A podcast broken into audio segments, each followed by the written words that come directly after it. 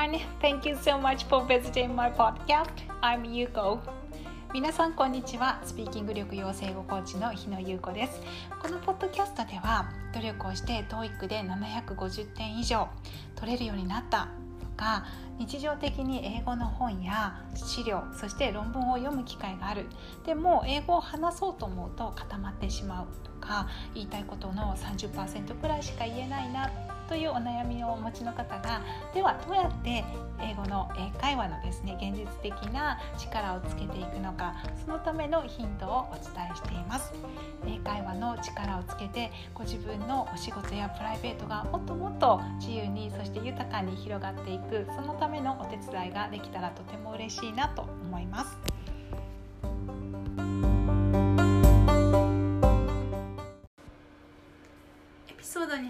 前にお知らせがあります。今週から無料のダウンロード教材ですね。英語力がある方がもっと自由に話すための英会話マインドブロック発見ワークシートというものをリリースしました。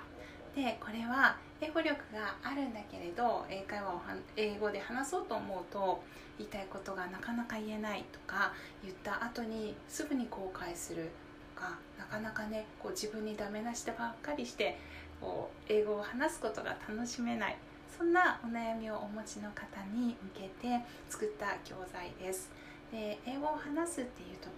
部分ではスキルの部分ですね実技的な部分とあとマインドの部分ですね。英語を自分が話すっていうことをよりこう前向きにサポートしていくようなマインドの部分両方とても大事だなっていうふうに感じているんですが結構この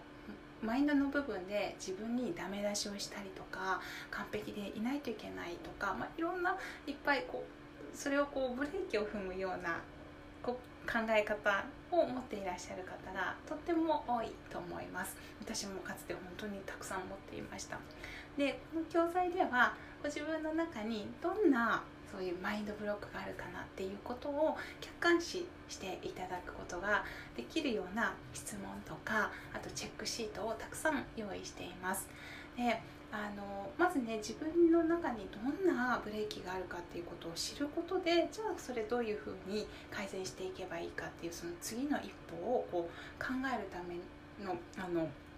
その作業っていうのは本当に大事な一歩だなっていうふうに私も日頃のコーチングを通して思っているので是非ねこれはあのご自分でダウンロードをしてチェックしていただける形のものなので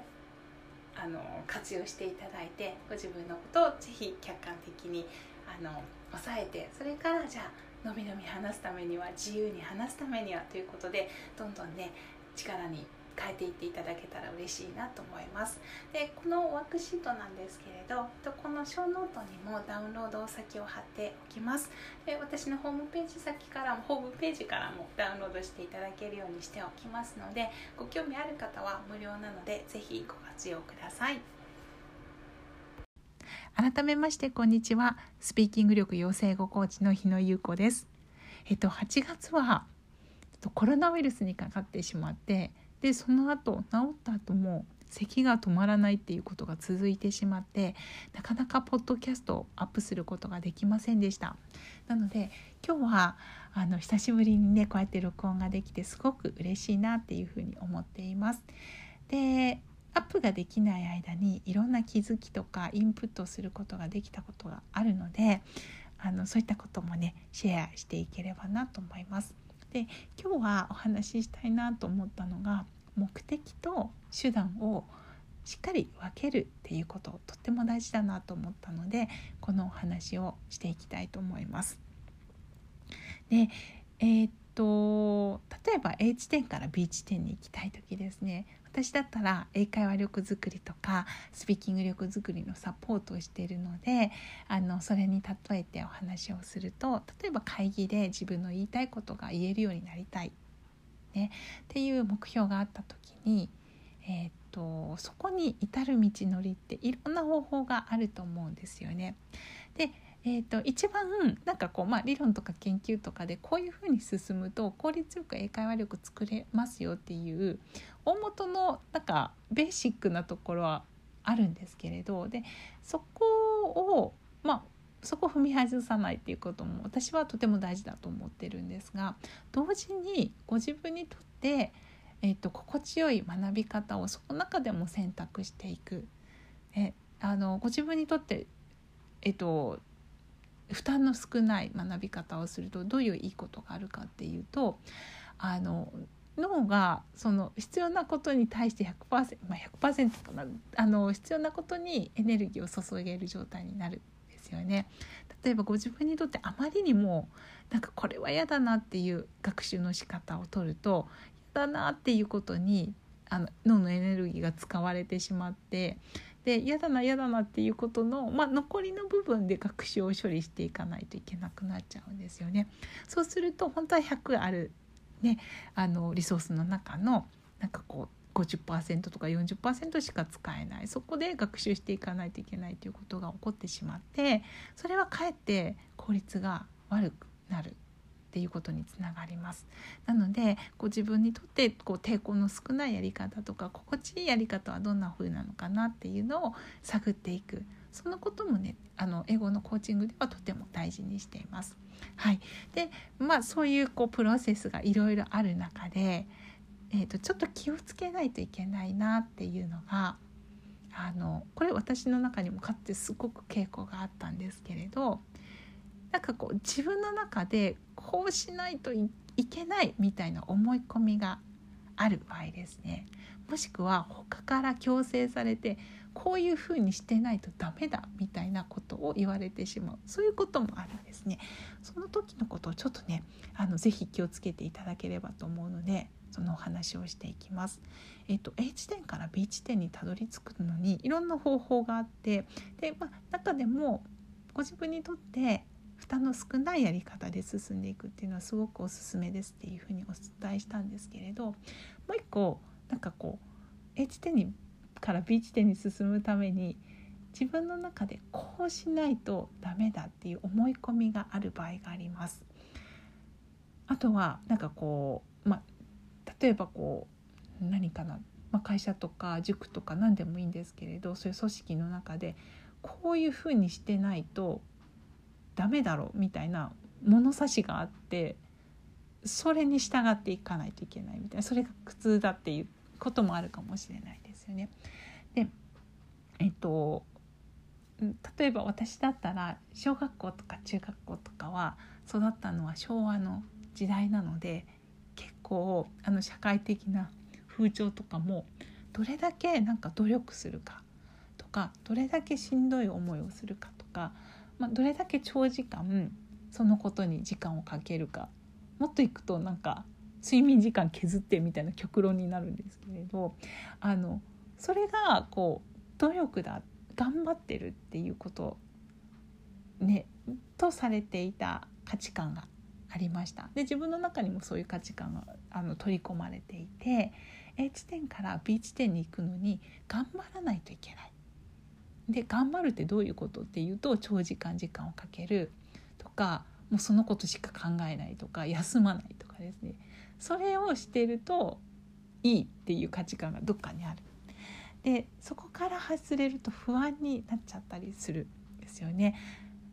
ねあの例えば A 地点から B 地点行くのにすごい楽な方法があってそこでも行けるのに簡単に行けちゃうとダメなんじゃないかとか頑張ってないんじゃないかみたいに自分のことをこう自己批判してしまう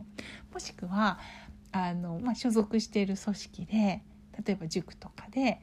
A 地点から B 地点に、まあ、行けさえすれば一番いいんだけれど、まああのね、判断の基準が頑張ってないからダメだよねって言われちゃったりする。で頑張ってるってどういうことかっていうとすっごい長い時間あの苦しんでるとかね時間をかけているとか寝てないとかだからあなたはいいあなたはダメだみたいな判断になってしまうとあのそもそもの A 地点から B 地点に行くっていうことの B の部分がすごく薄れがちになってしまったりするんですよね。で物事のフォーカスがどれだけ頑張ってるかに行ってしまうとあの B 地点に行くっていうことがこう薄れてしまって頑張るっていうことに力を注ぐようになってしまう。でそれだとあのねあの究極のところ B 地点に行けないかもしれないしその頑張るっていうところにフォーカスがいってしまうとそこで体力を使ってしまうかもしれないしそもそもそれが効率のいい方法かもわからなくなってしまいますよね。であのそうそうでそこにとらわれてしまうことによって本来はと楽にいけたりとかもっと効率よくいけたりとかもっと楽しくいけるかもしれないし早くいけるかもしれない選択肢を削ってしまうことにもなってしまいます。でね、そうなるとあのね、そもそも B に行きたいっていう目標を達成するんじゃなくて途中の,、まあね、あの価値観ですね頑張るとか、まあ、しんどい思いする時間かけるっていうところにとどまってしまって動けなくなってしまうっていうことがあるのでこれはね実際私も過去にありました。あの毎日のこう、ね、評価の基準頑張ってるかどうかみたいな感じになると先に結局先にそれで進めないっていうことになってしまうのでそのバランスの取り方っていうのはすごくね大事にするといいなっていうふうに感じています。でこれは決して努力をしないっていうことではなくてやっぱりこう A 地点から B 地点に行く人変わるっていう時にはあの何かそれに対してコミットっていうか時間をかけるっていうこともしくは努力をするっていうこともすっごく大事な要素に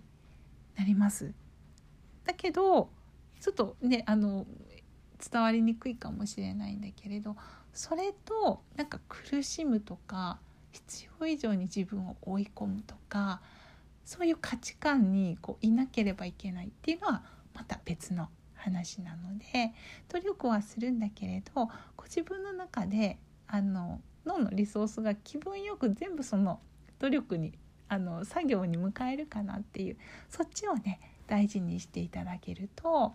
あの目標により早く近づくんじゃないかなと思います。で進む上で時々ご自分でちょっと俯瞰してみて自分はちゃんと目標に向かって進んでるなっていうことを確認する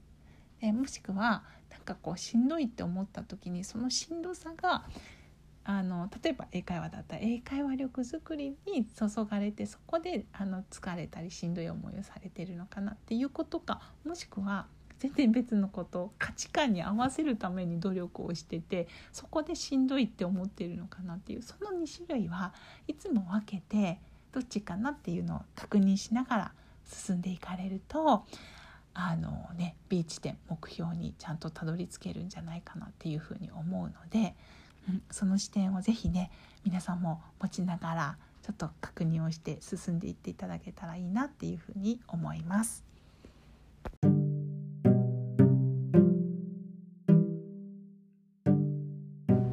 エピソードを最後までお聞きくださりありがとうございました。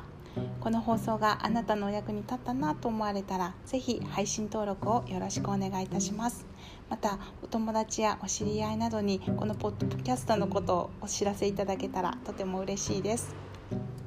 ただいま英語力はついてきたんだけれど英語を話そうと思うと固まってしまうとか言いたいことの30%くらいしか言えないなというお悩みをお持ちの方に向けて無料のカウンセリングを行っています。